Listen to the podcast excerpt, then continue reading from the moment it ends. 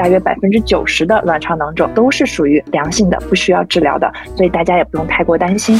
哎，医生，我这个才一公分，他就让我做手术，他是不是要坑我？但是有两类食物，它会促进肌瘤的生长，宫颈囊肿不需要治疗，不会影响健康。如果我们的节目很荣幸受到了您的喜爱，想参与我们的群聊，可以添加微信 Cheese Radio C H E E S E R A D I O 来加入我们的微信听友俱乐部。同时，也感谢你把我们的播客《这病说来话长》分享给你的朋友们。你哪儿不舒服别慌张，毕竟人吃五谷杂粮。你哪儿不舒服别紧张，来听医生怎么讲。内外妇儿科研临床，药剂检验和影像。没事儿就别胡思乱想，人生还有下半场。这病说来话长，但是也好讲。这病说来话长。欢迎收听，我是阿汤。我这行说来话长，之这病说来话长。我们今天这一期呢，请到的是成都医学院第一附属医院妇科主治医师、妇产科硕士研究生，中国医师协会二零一九年度全国优秀住院医师宝儿学姐。欢迎宝儿学姐。Hello，这病说来话长的听众，你们好，我是妇产科医生宝儿学姐。嗯，我想用最温柔的语言给大家传递出让每个女生都能听懂的女性健康知识。大家可以有机会的话，在我们的收 notes 当中找到宝儿学姐的。自己的小红书社交媒体的账号啊，因为宝儿学姐做这个科普做的是真的特别的棒，不仅是在专业领域啊非常的优秀，而且在下班之余，在家里还在不断练习。谢谢唐老师的夸奖，我就觉得，哎呦，嘉宾就应该请宝儿学姐这样的人，好来给我们进行一个又有趣又生动又不失偏颇的一些角度上的一些个科普。本来科普这件事儿确实是比较难。科普比科学要难，科学咱们照着这个，呃，书本儿，照着研究方向来就行了。但是你科普呢，又得打一些比方，让大家更多的，基本上咱们这里收听的，除了一些有一些个别的医学生吧，还是更多的是老百姓，就是没有医学背景的一些人。为了让大家能够了解自己的这个身体，了解自己的这个身体状况。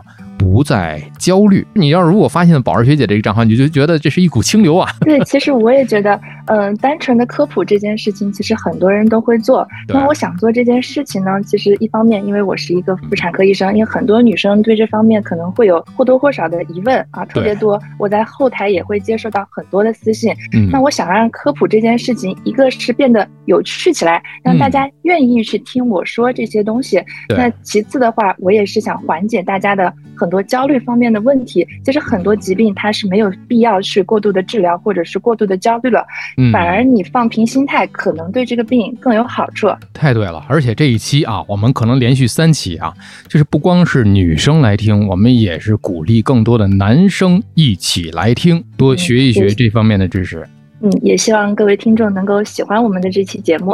哎，那宝儿学姐，你的主要的这个平时的研究方向是什么呀？嗯，我主要的研究方向主要是妇科微无创的一个治疗啊，意思就是我们尽可能的用一些微创甚至无创的方式，去帮助女孩子们解决妇科的一些良性疾病，比如说宫颈疾病、卵巢肿瘤、子宫肌瘤这种大家都很熟知的疾病。嗯，这个确实是啊。作为男生，我对这几个方面还是有所了解的。但是啊，有一些啊，看似是女性独特的一些问题，然而它并不是妇科的问题。对最常见的来说，就比如说我们乳腺的问题啊，经常我在看门诊的时候，会有一些病人过来咨询我，宝儿医生，这个我的乳腺方面哈，感觉长了个结节啊，感觉这个摸起来有点不太平坦。那其实它是有一个单独的乳腺科的啊，我们常规的叫做甲状腺乳腺外科。所以大家在挂号的时候要特别注意，如果是乳腺方面的问题的话，我们要去选择甲状腺乳腺外科，而不是选择妇科。那还有一些就看似不是妇科，其实是妇科的问题啊。对这个方面也有，就确实有一些病人他辗转了很多科室，最后才发现，哎，原来是妇科的问题。嗯啊，比如说很常见的有一些尿路感染啊，有一些人他在泌尿外科或者是肾病科，他治了很久的尿路感染，最后发现用了很多药，效果都不好。但其实转头回来一看，哎，结果发现是阴道炎啊，它迁移到了尿路去，或者是有一些。更年期的女性啊，她容易出现这种尿路感染的症状，这个是跟女性更年期雌激素下降有关系的。那这类的疾病呢，也是需要到妇科来进行治疗的。这样就清楚了啊！我们在今天开启正式的这个话题之前，先给大家做一个导诊。嗯，对，导诊台，先告诉大家哪些问题您该挂什么样的科室。其实这也就是我们播客的其中一个意义，给大家指清的一个方向。与其辗转，不如真的是找对了方向，要不然不就是南辕北辙嘛？越努力越弱呀，这个事儿。这样可以节省很多时间还有费用。对。咱们来说一说，第一个我们要聊的就是关于卵巢。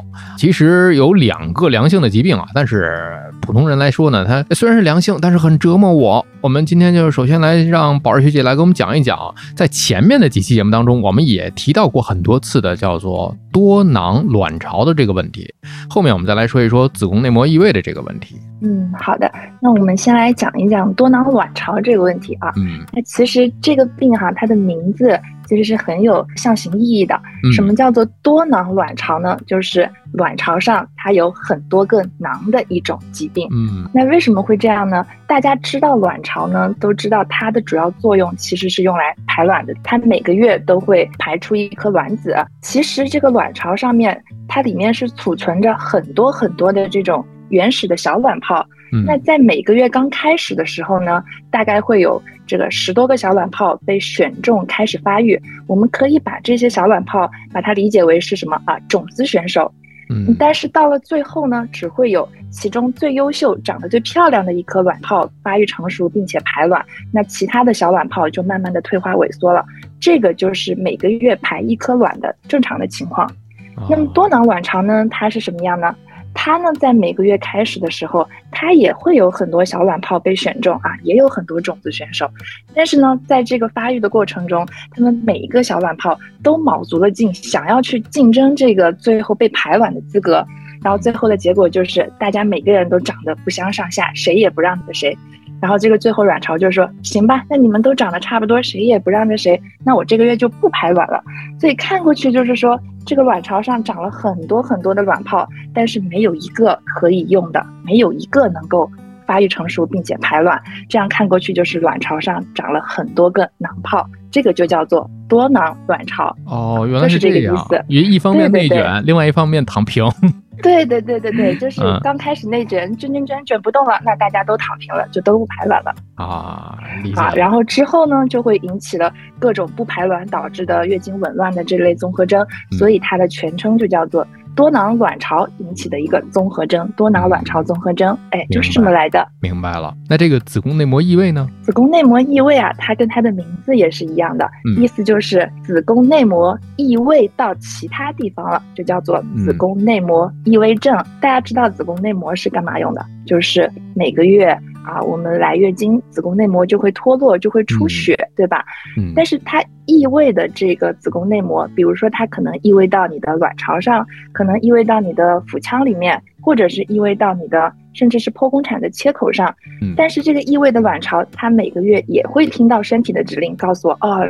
来月经了，我这个时候该出血了。嗯，那么它就会一样的像来月经一样出血，但是它出的这个血没有办法从阴道里面排出，它就会慢慢的堆积起来，越堆越多，就形成了血肿。那这个血肿时间久了以后，就会形成包块。就比如说我们常说的巧囊，它里面就是不断的这个血肿堆积，最后变成了巧克力色的这种血液囊液啊，就是这么个意思。哦，那就是我们接下来其实要谈的这么一个问题了。后面其实也说到了，巧克力囊肿是不是子宫内膜异位的一种表现？这么看来的话，这个问题得到了一个解答。对。那我们接着来说啊，就像是这两个问题啊，其实就是大家普遍认为虽然是良性，但是很折磨人的这么两个问题了。是，确实。嗯，大家而且谈到的这个概率被提及的次数真的是很多，发病率其实并不低，还是在月龄期女性当中对很高的。那接下来我们再来聊一聊这个卵巢囊肿这四个字呢，其实还不太好念啊，就是有点拗口，是吧？对，卵巢囊肿听的非常多，太多了，但是有很多人。担心在哪一点上呢？就是说，卵巢囊肿会不会癌变？它的风险是不是非常的大？嗯，这个卵巢囊肿真的非常常见。为什么特别常见呢？因为其中一部分的卵巢囊肿。它是生理性的，也就是说是不需要任何治疗的。那什么样的情况属于生理性的？比如说我们刚刚说到卵巢，它每个月会排卵，那在排卵了以后，它这个卵巢上面会留下一个小空洞，那这个小空洞后面慢慢的就会形成一个囊肿。啊，这个就是我们最常见的黄体囊肿。那这种囊肿多半都是生理性的，它在来月经之前它会长起来，长到两三公分。那么在来月经以后，你可能再去复查 B 超就没有了。那这种就是一个生理性的囊肿。有很多人在体检的时候，他无意中发现，其实这种是不需要任何治疗的啊，只需要定期观察就可以了。嗯。那其中有一部分啊，卵巢它确实会有癌变的风险，是哪一种呢？就是比如说它短期之内长得非常快，而且呢啊，女孩子感觉到有明显的哎肚子痛或者最近的月经特别不正常的，那这种的卵巢囊肿就需要警惕，它有可能会有癌变的风险。但是大部分大约百分之九十的卵巢囊肿都是属于良性的，不需要治疗的，所以大家也不用太过担心。嗯，你看刚才提到有一个问题啊，就是说到这个黄体的这个问题啊，黄体有很多人了解，它就是排卵之后这个卵泡啊形成的一种就是由血管腺体的这么一个结构，是吧？对，它是一种很正常的生理性的结构。说到了黄体，其实有很多啊，就在这一期当中啊，也像我们往常的每一期一样，都会有听友的一些个留言提问，但这一期涉及到女生的一些隐私嘛，我们就把大家的 ID 就隐去了。趁着这个有的话题啊，就把大家的疑问我就植入进来了，就顺着就问就好了。你比方说有的朋友他就想提问啊，刚才说到这个黄体，黄体破裂之后有没有可能再次的容易引发它的复发？有什么样的一个保养的一个方法？有，其实我们临床上遇到的黄体破裂的病人还是蛮多的，遇到了大部分的都是这种情侣同房以后出现的，但是也有一些就是吃撑了。或者是便秘了，这种都有可能会引起黄体破裂，真的也是。对它当然也有可能会复发。我之前就遇到一个病人，上个月左边破了，来开了一次刀，下个月结果右边又破了，真的是好气又好笑的。那这个问题真的就是它有一个概率问题吗？确实是有一个概率问题，有些东西它确实是防不胜防。就比如说我刚刚说的吃撑了、便秘的，这个真的是没有办法。但是。它也有一些可以预防的办法，尤其是对于哎之前有破过的一个病人啊，我们在黄体期的时候一定要特别小心。嗯，就是在我们排卵过后到月经来潮前的这段日子啊，我们把它称作为就是一个黄体期。那这个时期就是黄体破裂比较容易高发的一个时期。那如果在这个之前有破过的女生，我们在黄体期的时候。千万不要去做剧烈的运动，比如说去长跑呀，或者去举重运动呀这些的。我们要尽量的避免去过度的使用腹压。还有一点特别要注意的就是，同房的时候我们千万不要太过于激动，就是这样。虽然防不胜防，但是还有办法去预防，还有自己去注意一点。哎，对。这是黄体的这个问题，大家就刚才我们聊到这个细节啊，有大家的一个提问啊。我们回过头来看，刚才就是在一开始我们说到这个巧克力囊肿的这个问题啊，已经说了，巧克力囊肿它是子宫内膜异位症的一个表现。嗯，是的。有的朋友在底下有一个提问，他说子宫内膜异位症啊，没有生育的需求，医生建议吃低诺孕素啊，就长期使用的话，有什么需要注意的吗？嗯，这个听友的问题其实问的特别的专业啊，问到了我们子宫内膜。异位症目前当中用的比较常用的一种药物叫做地诺孕素啊，那这个地诺孕素呢，相对于其他的激素，比如说避孕药之类的，它的激素含量是非常低的，副作用也很小，长期吃的话是比较安全的。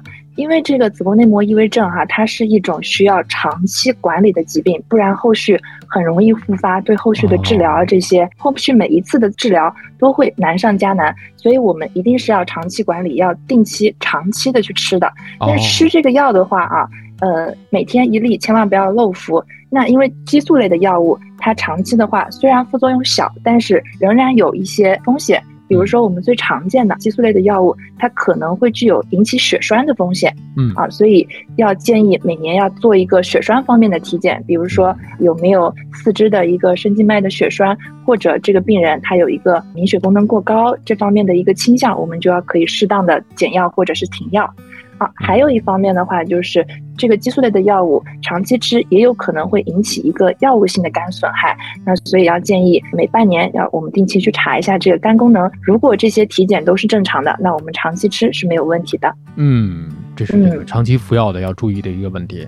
那除了服药，还有一些个手术治疗，就是从外科角度去治疗。那在这里就会有听友提问了，说巧克力囊肿的手术治疗、宫腔镜和超声介入穿刺治疗的临床复发结果。呃，至于宫腔镜的问题，我们一会儿再来做解答。嗯，对，像我们巧囊的话，它最主要的手术治疗哈，其实呃首选的就是腹腔镜手术。这个的话是没有任何疑问的，在我们的。国内外全世界都是这个统一的标准啊！首次首选腹腔镜手术。那首次手术呢，它不但可以去除这个病灶，同时它还可以评估你这个巧囊的一个严重程度啊！这个是我们手术的一个好处。那也并不是所有的巧囊都需要手术哈，要有一定的指征。比如说巧囊的囊肿，它是有一定的尺寸的，比如说要大于四个公分，那我们可以推荐手术啊。或者说这个病人他。合并有不孕的症状，那我们也是推荐进行腹腔镜手术的。嗯，那刚刚提到这个临床的复发结果啊，我们医生其实把这个巧囊可以比作一个，它有一个外号，它叫做良性的妇科癌症。那就是因为它反复的复发，复发率很高，有多高呢？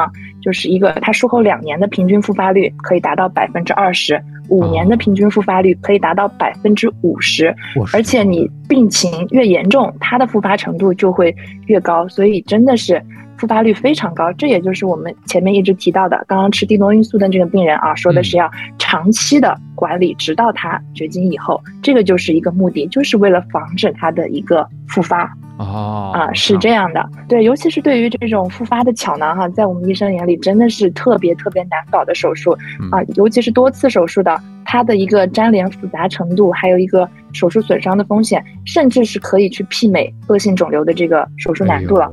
对，所以我们真的很希望大家要特别重视这个病的一个长期管理，就是目的就是希望。这个患者啊，得了巧囊的患者，这辈子只做一次手术，后续都能够用药物来控制。嗯，对对对，他的这个复发率真的太高了，真的。刚才我们听宝儿学姐说的这个数据啊，就能明显的感觉出来。你说百分之二十，你看似百分之二十，单纯这个数字它不大，但是它的这个在复发率上真的是算是很高了。对对对，而且越复发，他的每一次的病情都会越严重，治疗起来都会越难。啊，哎呦，还有提到的就是超声穿刺啊，有听众提到的这个超声穿刺，那这种治疗手段呢，我们一般不会在出诊的时候使用，它是在什么时候用呢？它是在我们后期如果复发的时候可以选择这样的一种治疗方式。那它的话治疗起来比较简单，就是用一个细针在我们的超声引导下，把这个细针扎到卵巢里，相当于把这个巧囊。戳破，然后呢，通过这个针把里面的巧克力囊液吸出来。它的目的呢，就是可以减小这个包块啊，但是它只是吸出了囊液，并没有把这个囊皮完完整的剥下来，所以它的复发率会比手术更高。但是它的好处就是比手术的创伤要小得多，你毕竟只有肚子上面只有小小的一个针眼，所以这个治疗的话，它是属于后期复发中可以选择的一种治疗方式。嗯，但是无法进行宫腔镜的治疗，是吧？嗯，对，因为这个巧囊的话，卵巢囊肿哈，它是长在腹腔里的，宫腔镜它是到不了腹腔的。对啊，你看看这里面就大家这个想问的这些个细节啊，就都有了。是的，其实治疗方式它是多种多样的，因为确实在临床上面，这个医生没有办法这么详细的给大家讲解啊，所以我们也希望通过这种科普的形式，能够让大家对自身的这个疾病有一个更好的一个认识。对，这是我们平时啊，在这个看病挂号的过程当中，经常会遇到一个问题啊，等了俩小时看病五分钟，就是好多想问的问题。因为我自己上。门诊的时候也是留给每个病人的时间可能就只有三分钟，然后你还要给他开检查、做检查，只能讲重点的话题。对，因为人太多了嘛，这是是。所以我们这个像医疗健康科普的节目，我们的意义就在这儿了，希望能够大家在就是没有问题的情况之下，先听一听，先了解，是吧？万一咱们说不好听的有了问题呢，自己别慌，听一听，了解一番。到了这个医院就诊的时候，包括我们之前的节目，有很多的听友听了眼科的这几期之后，去找毛主任挂号的时候，毛主任说了啊，这个听友真的是有备而来啊，就是你说两句他能懂，暂且说这是常识吧，因为你要说这个知识对等是不可能对等的，对等人家学医的八年、十年、十多年的，这是不可能的，只能说你大概了解一番啊，医生想说的这些话，你就明白了。对。这是一个方面啊，你另外一方面有很多的我们的普通人，我们没有医学背景的人，了解一些所谓的科普，我们加了引号，暂且不知真假，不知对错啊，加了引号，科普的信息来源呢是来源于新闻。你看，比方说我们接下来聊的这个子宫肌瘤，这是大家非常常见的一个词吧？对，之前就有一个新闻说的是杭州女子天天吃燕窝就长满了子宫肌瘤，包括长期服用羊胎素啊、蜂王浆啊等等等等一系列保健品吧，目的是想让这个皮肤啊光洁细腻啊，但是也会相应提高体内的激素水平，高雌激素的这个环境，这是子宫肌瘤的一个最爱。所以宝儿老师来给我们分析。一下，就我们单纯来看这条新闻的已知条件里面给出的前后因果关系，是这样的一个逻辑吗？我发现我们这个这边说来话长的听众提的问题真的非常的好，像这个问题，平常也是很多病人，甚至很多我的医生朋友，他们会来咨询我的一些问题。那关于这个方面的问题呢，因为子宫肌瘤它的发病率也是很高的，但目前它的发病机制不是特别的明确。但是能肯定的一点是，它确实是一种跟雌激素依赖相关的一种疾病。嗯啊，那所以如果这个保健品中它含有的雌激素超标了，确实会影响子宫肌瘤。但是像我们提到的新闻里面提到的这些燕窝呀、蜂王浆之类的哈，那像燕窝里面它其实含有的大量的成分主要是蛋白质，还有维生素，对，还有像蜂王胶、阿胶之类的这些食物哈，只要是正规的牌子的，那其实有机构它去检测过，里面它含有的雌激素含量几乎是微乎其微的，嗯，所以正常的这种正规的牌子是不会引起子宫肌瘤的。但是有一些保健品哈，它有一些宣传，它会告诉你吃了这个药，吃了这个保健品。可以让人变得年轻的，那这种一定要注意警惕了。那这种里面它可能含有了添加了。一些我们不知道的激素含量，那这种没有办法去具体的标注出来、检测出来，那这种不需要轻易吃。但是如果是正规品牌的药店里面卖的这种燕窝呀、阿胶呀、蜂王浆啊这种，正常情况下适当的吃是不会影响子宫肌瘤的，甚至是有肌瘤的病人吃了也没有问题。嗯，你看，不管是科普还是我们在做其他的一些内容的时候，我们不会一竿子打死，因为具体还是要看产品的，不能说某一类的东西就好，它就坏。没有非黑即白。如果是一个好的正八经的产品，它经过了国家的一系列的标准审核检查之后，哎，那就安全的呀，这就没有问题啊。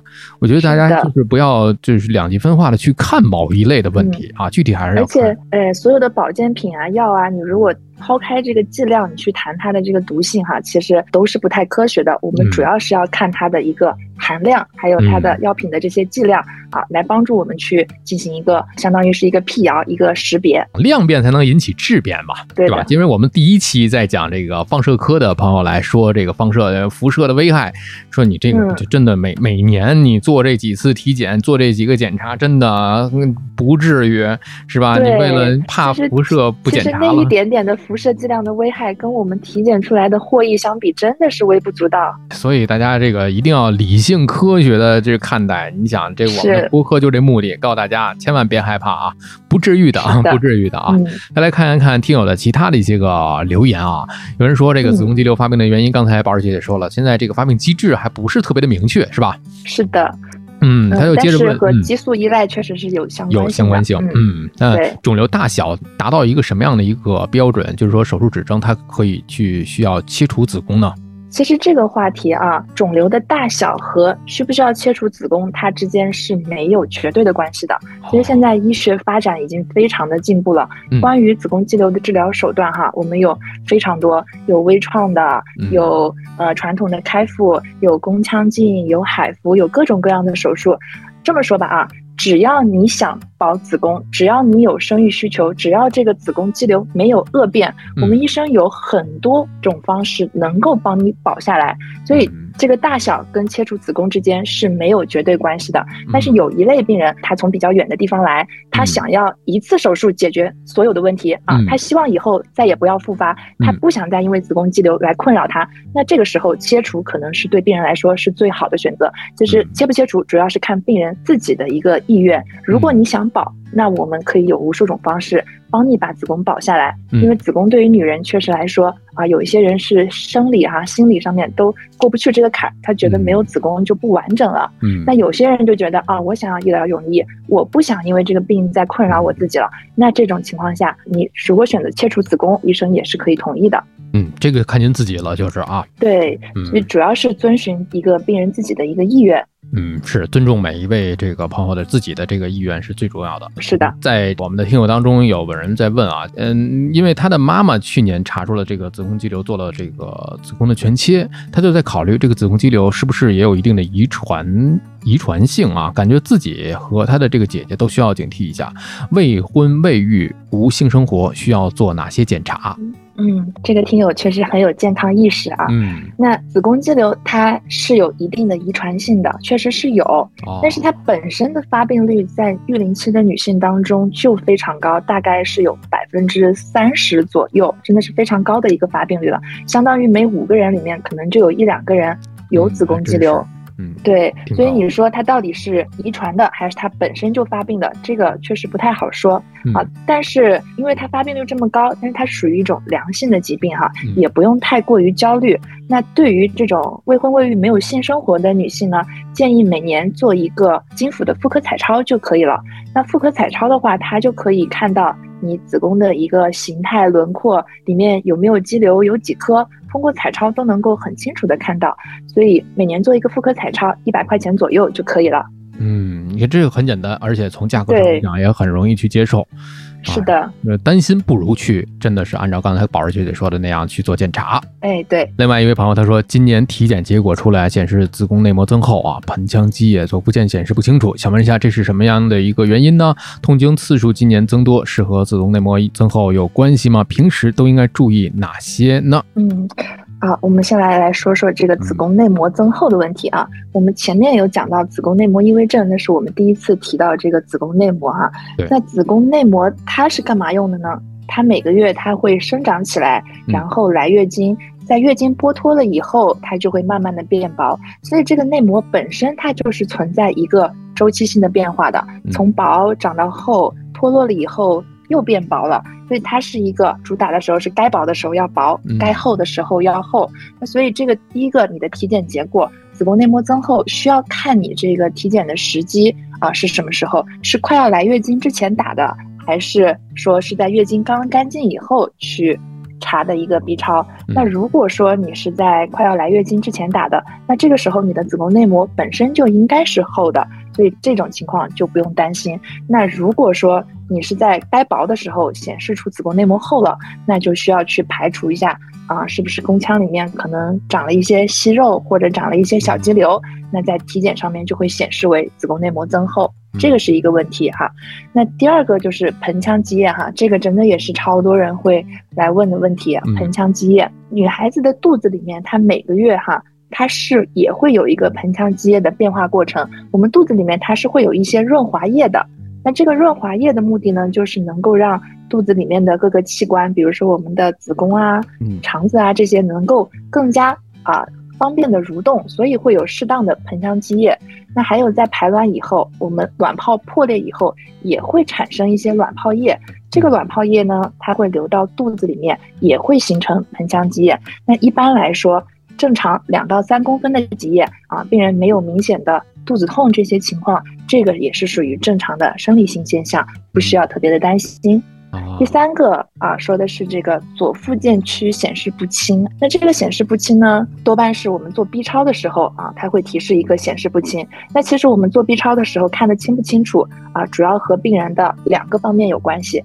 第一个是你的尿憋的好不好？我们做 B 超的时候，经常会要求病人说：“哎，你去多喝点水，然后你要回来憋尿才能看得清楚啊。”这个是一方面。如果你尿憋得不好，可能显示不清楚。还有一个方面。看你吃的饱不饱。有一些病人刚吃的特别饱，哎，肠子里面全部都是气体啊、水啊，那这个时候我们的肠子特别胀、特别鼓，它也会遮挡到我们的。左边的卵巢输卵管也会导致显示不清，所以这个可能就是在你检查的当时，哎，你的自身的身体条件没有准备的特别好，就会有显示不清。那我们下次再去看清楚就好了呀。嗯，哎，就是呃，关于这个听众提到的这三个问题啊，有生理性的，也有可能病理性的。那结合这些情况，你来判断一下。如果你拿不准的话，可以再去咨询一下呃具体的医生。对，嗯，是这样的。对。就是它前半部分的这个问题，对。然后关于这个痛经的次数增多哈，跟子宫内膜增厚它是没有绝对的关系的。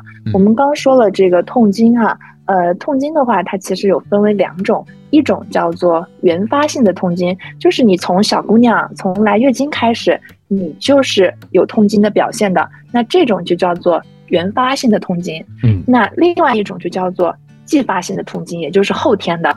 那后天的痛经呢，多半是跟你的子宫上面长了一些呃器质性的病变，比如我们刚刚说到的巧囊，比如说你长了子宫肌瘤，这些都有可能会引起痛经。所以你要看你的这个痛经的次数，是痛经的这个时间，还有它的这个到底是属于哪一种，是原发性的还是后天的。如果说你这个是属于今年越来越多，那你就需要去警惕一下，你是不是长了肌瘤、长了腺肌、长了巧囊啊？那和子宫内膜厚是没有绝对的关系的。嗯，对，你自己需要去记录好你每一次痛经的这个天数。每一次痛经的这个严重程度，你拿着这个痛经自己记录好的这个记录，然后拿去找医生，他会给你进行一个判断，并且开相应的检查。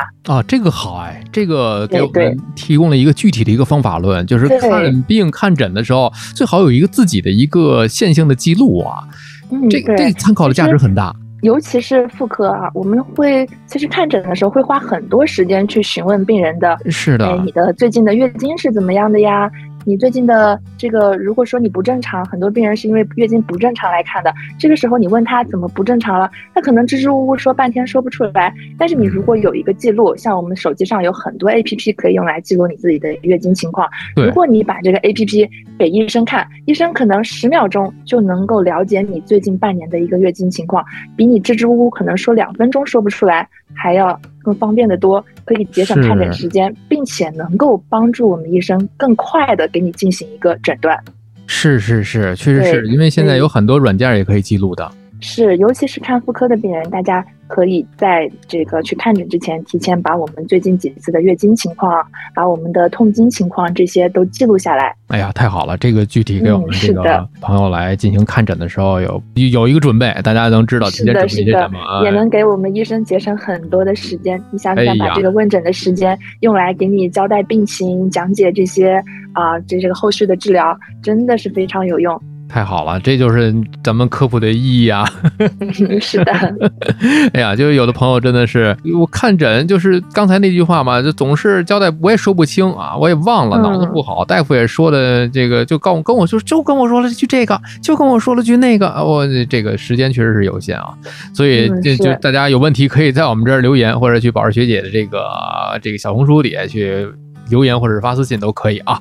那这个我们先来看一看之前我们收集的留言，还有人说老师，请老师科普点播呢，请老师科普一下，呃，子宫内膜息肉，比如成因和治疗等。今年体检，哎，你看很多人其实看得出来，他是对健康是有一定的意识的啊，就是体检吧。体检会查出来有息肉，三个月再去复查一次。目前的影响呢，就是月经量大，排卵期如果运动容易出血。那么医生说，目前大小不需要做手术和吃药。呃，那么日常需要哪些个注意？如果备孕期需要注意什么呢？嗯，这个听友问的也相当专业，一个问题基本上把子宫内膜息肉的这个病因、治疗、后续的处理啊、监测都给问到了，非常好。论文啊，对对对啊，其实这个。子宫内膜息肉哈，它和子宫肌瘤一样，它也是属于一种雌激素依赖相关的一个疾病啊，所以我们把子宫肌瘤的一些预防症状都可以套用在我们的子宫内膜息肉上面啊。那还有，确实这两年从这个门诊的病人情况来看，它的发病率确实也有一些升高，甚至啊，还有一些。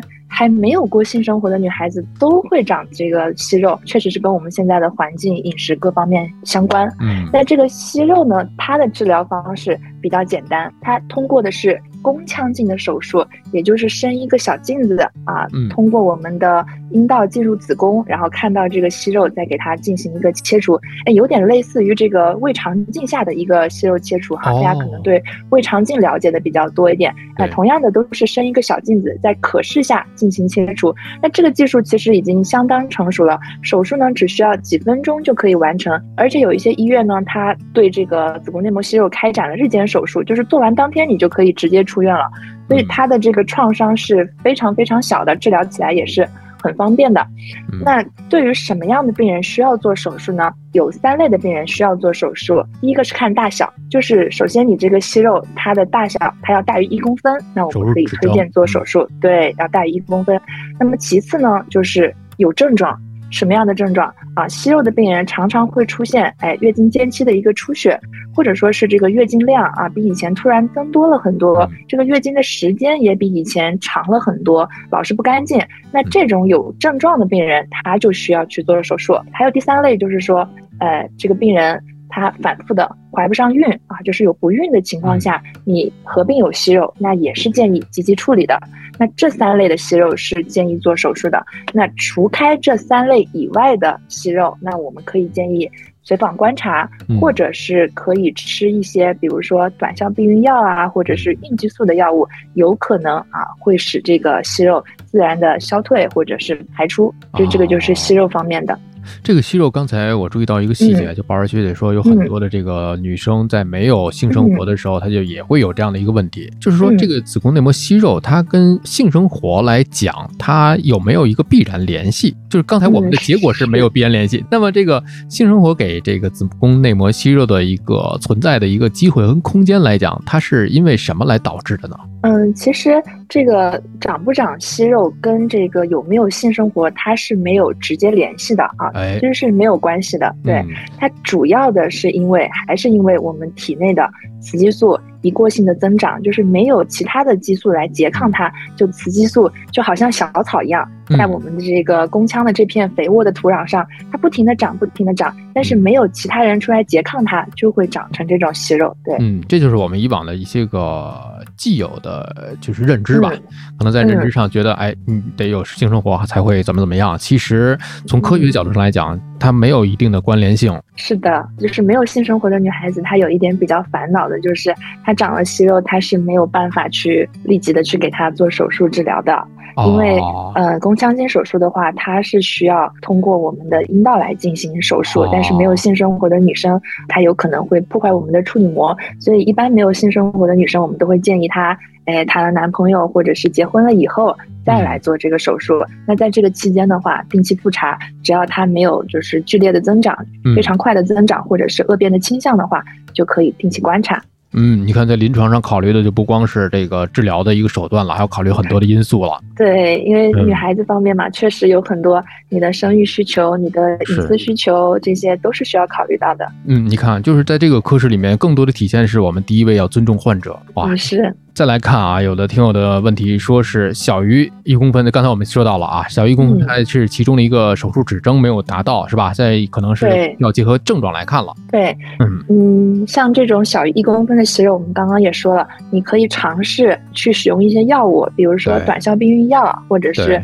孕激素的药物，因为你雌激素过多了，那这个时候我们就用孕激素去拮抗它，试试看能不能用这个药物让它子宫内膜药物性的剥脱，有可能这个息肉就顺着这个来月经的时候就排出了，哎，这也是有可能的。对，所以他在疑问嘛，有的医生说不用管，有的医生需要切，这可能也是结合您刚才那个自己的症状来看的。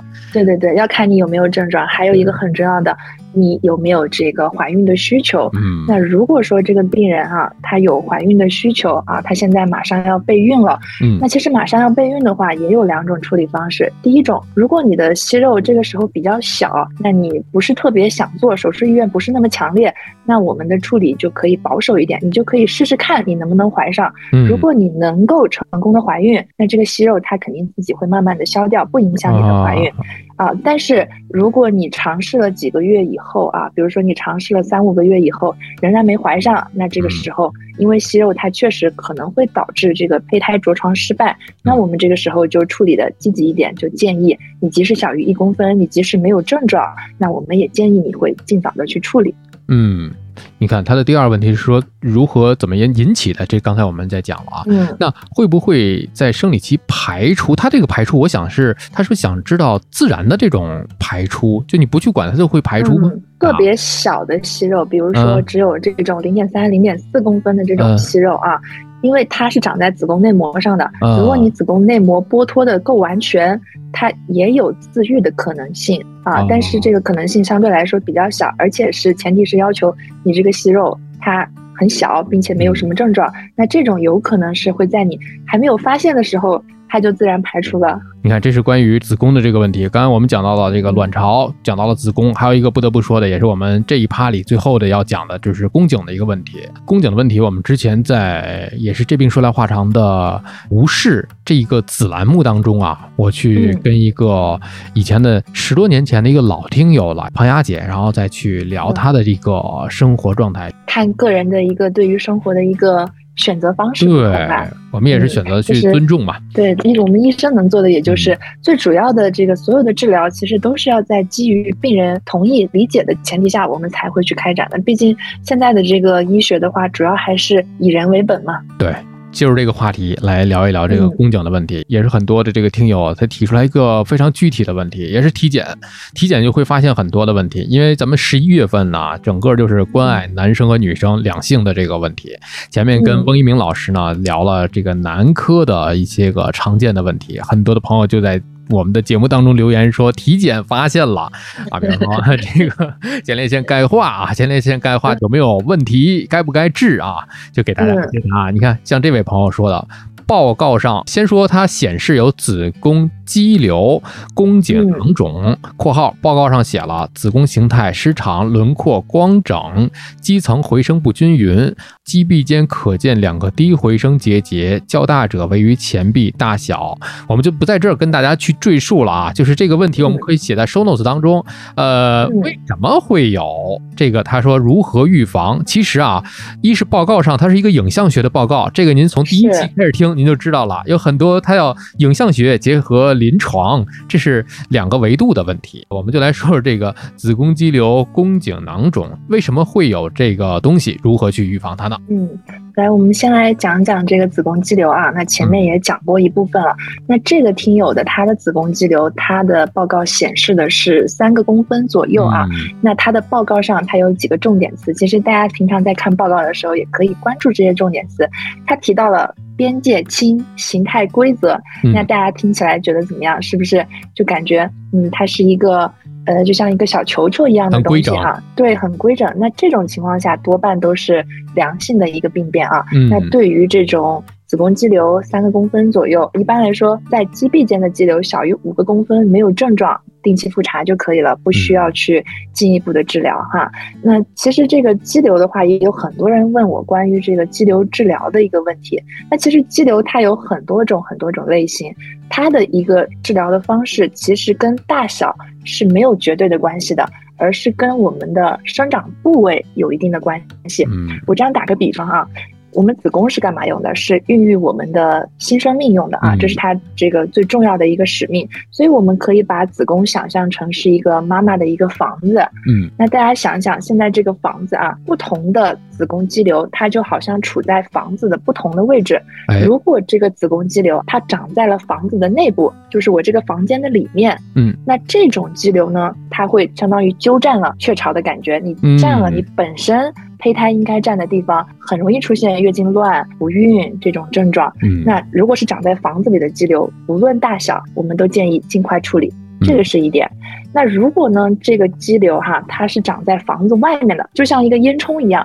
它是在房子外面的，它跟房子里面并没有什么联系，所以这种肌瘤它即使长得比较大，也不会引起月经紊乱的这些症状。那长在房子外面的这种肌瘤也是可以定期观察的，只要它没有长得很大，引起了扭转啊、肚子痛啊，这些是可以观察的。那么第三类的肌瘤呢，就是长在房子的墙壁里面啊。记住啊，是墙壁里面。壁里面。对，就藏墙壁里藏了个东西。那在墙壁里的这种肌瘤呢，它是最常见的，就好比这个听友的肌瘤一样，它也是长在墙壁里的肌瘤。那这种墙壁里的肌瘤呢，它长得比较小的时候，你是看不出来的。你想想，你在房子里面和房子外面，你都看不出来有这个肌瘤。那这种情况下，你做手术你都无从下手，只有通过 B 超啊，我们看到这个肌瘤有没有在长大，这个肌瘤有几个。那这种肌瘤，它只有当长到一定程度，比如说大于五六公分的时候，它长得比较大了，它就会慢慢的现出原形。你可能看到它会突向宫腔，或者是突向外面。那这种肌瘤的话，产生了内凸或者外凸的压迫症状，我们手术的时候能看得见了，那这种才需要治疗。所以子宫肌瘤哈，真的特别特别的常见。那它的是否治疗？啊，主要是跟它处在这个子宫这个房子的什么位置有关系，而和它的大小并没有绝对的关系。所以为什么有一些病人会问，哎，医生，我这个才一公分，他就让我做手术，他是不是要坑我？其实不是这样的，是要看你长的这个部位在哪个地方啊。这个是我们的子宫肌瘤，可以给大家就相当于做一个了解。对，是这个样子。那子宫肌瘤的预防呢？其实这个东西啊，因为它的发病率很高，如果你发现有肌瘤的话，有的病人会想说，我可不可以从饮食呀或者生活上面去做一些调整，能够让它预防？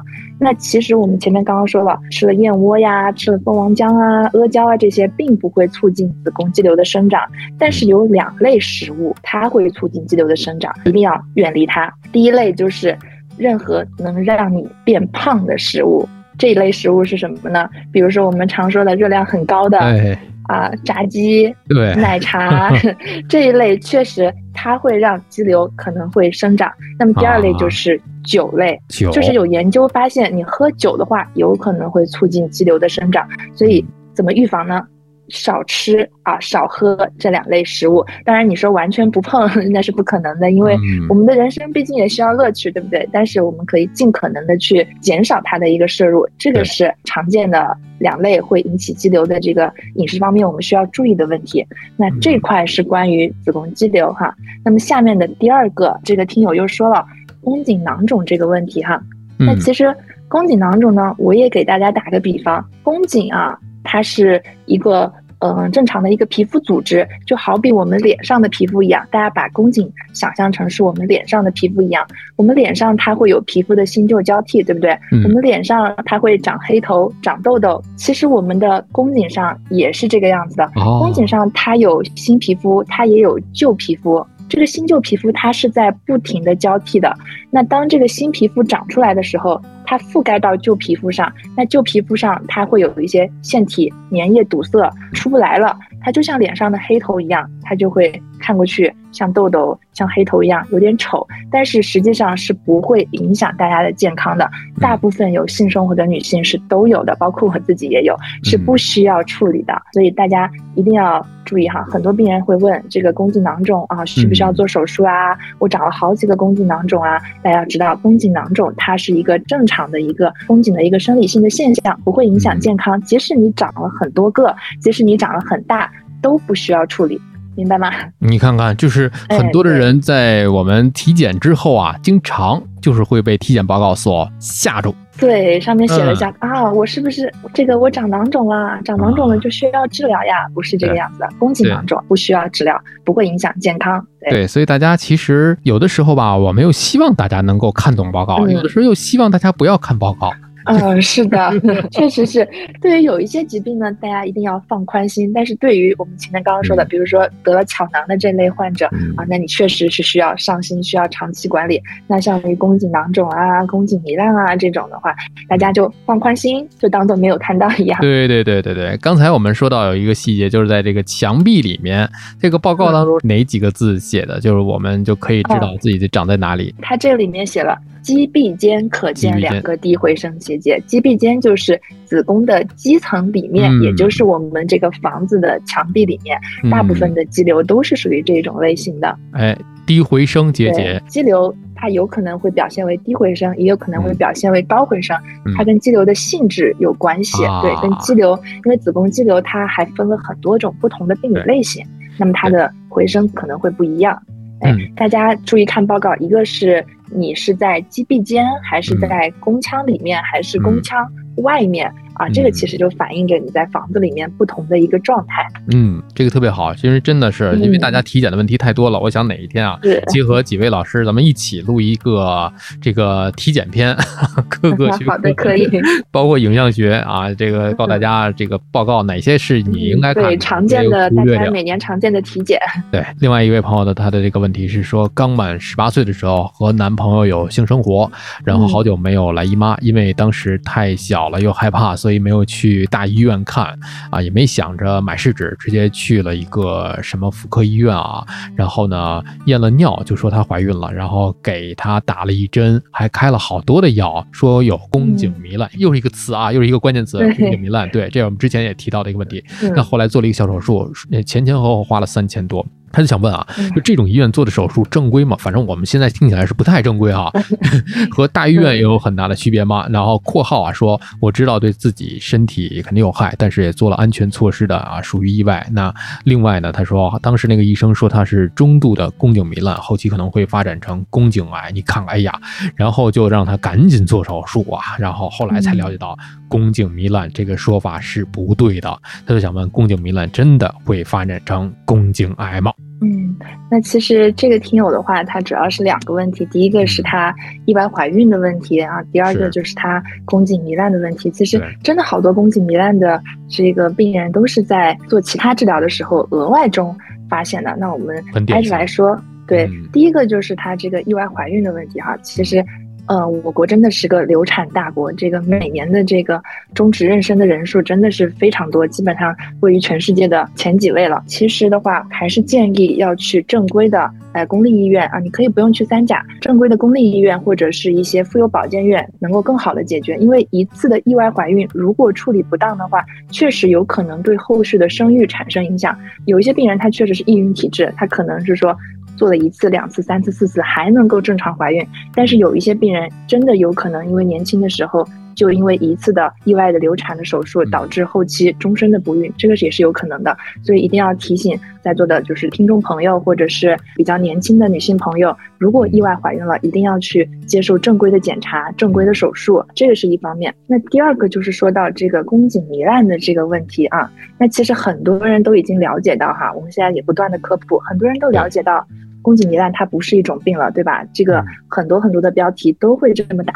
那我们刚刚解释到，宫颈上面它是有两种不同的细胞的，不同的皮肤哈，一个新皮肤，一个旧皮肤。那这个新皮肤看起来它会比较光滑，而这个旧皮肤看起来它会比较粗糙。那其实宫颈上这两种皮肤它是同时存在的啊，都是同时存在的。那这个。旧皮肤呢，它看起来粗糙一点，就好比我们脸上的青春痘、黑头一样。那在年轻的时候，我们激素分泌的旺盛，那就容易长痘痘，容易长黑头，对不对？那宫颈也是同理的，在年轻的时候，育龄期的女性，她的体内的雌激素特别的旺盛，她看起来宫颈就会很粗糙，颗粒感很强，就像糜烂一样。但是它不是一种病。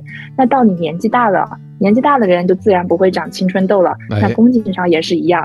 你年纪大了，青春痘没有了，你粗糙的皮肤没有了，看起来就很光滑，看起来就没有糜烂了。所以它是一种宫颈上面两种不同类型的细胞在正常交替的一个过程。年轻的时候自然就会看起来粗糙一点，老了绝经以后了，看起来就会光滑一点。它是一种生理的变化过程，而不是一种疾病。这点再给大家就是再做一个。强调一下，其实很多听众肯定都理解这个问题。那至于这个小姑娘做的这个手术啊，我猜测花了三千多块钱，大概率是一种美容类的手术，因为看起来宫颈上长了很多小痘痘，你长了很多黑头，你不好看，那就像我们的脸蛋一样。啊，医生可能就给他做了一些美容类的手术，把你这个痘痘挤掉，把你这个黑头给它去除掉。那宫颈上呢，可以用一些啊激光呀或者电灼类的方式，嗯，把我们的宫颈变得好看一些。那其实对于健康是没有影响的，只是可能对于美观上啊，它会有一定的帮助。那其实小姑娘也不用太担心，我们的宫颈修复能力是很强的。呃，只要你没有去切掉一些宫颈的组织，对未来的生育是不会产生影响的。就是一般的做一些呃美容手术啊这些的，虽然是不推荐做的哈，但是做了以后，呃，应该是不会对未来产生太大的影响，所以放宽心啊。但是下次别做了。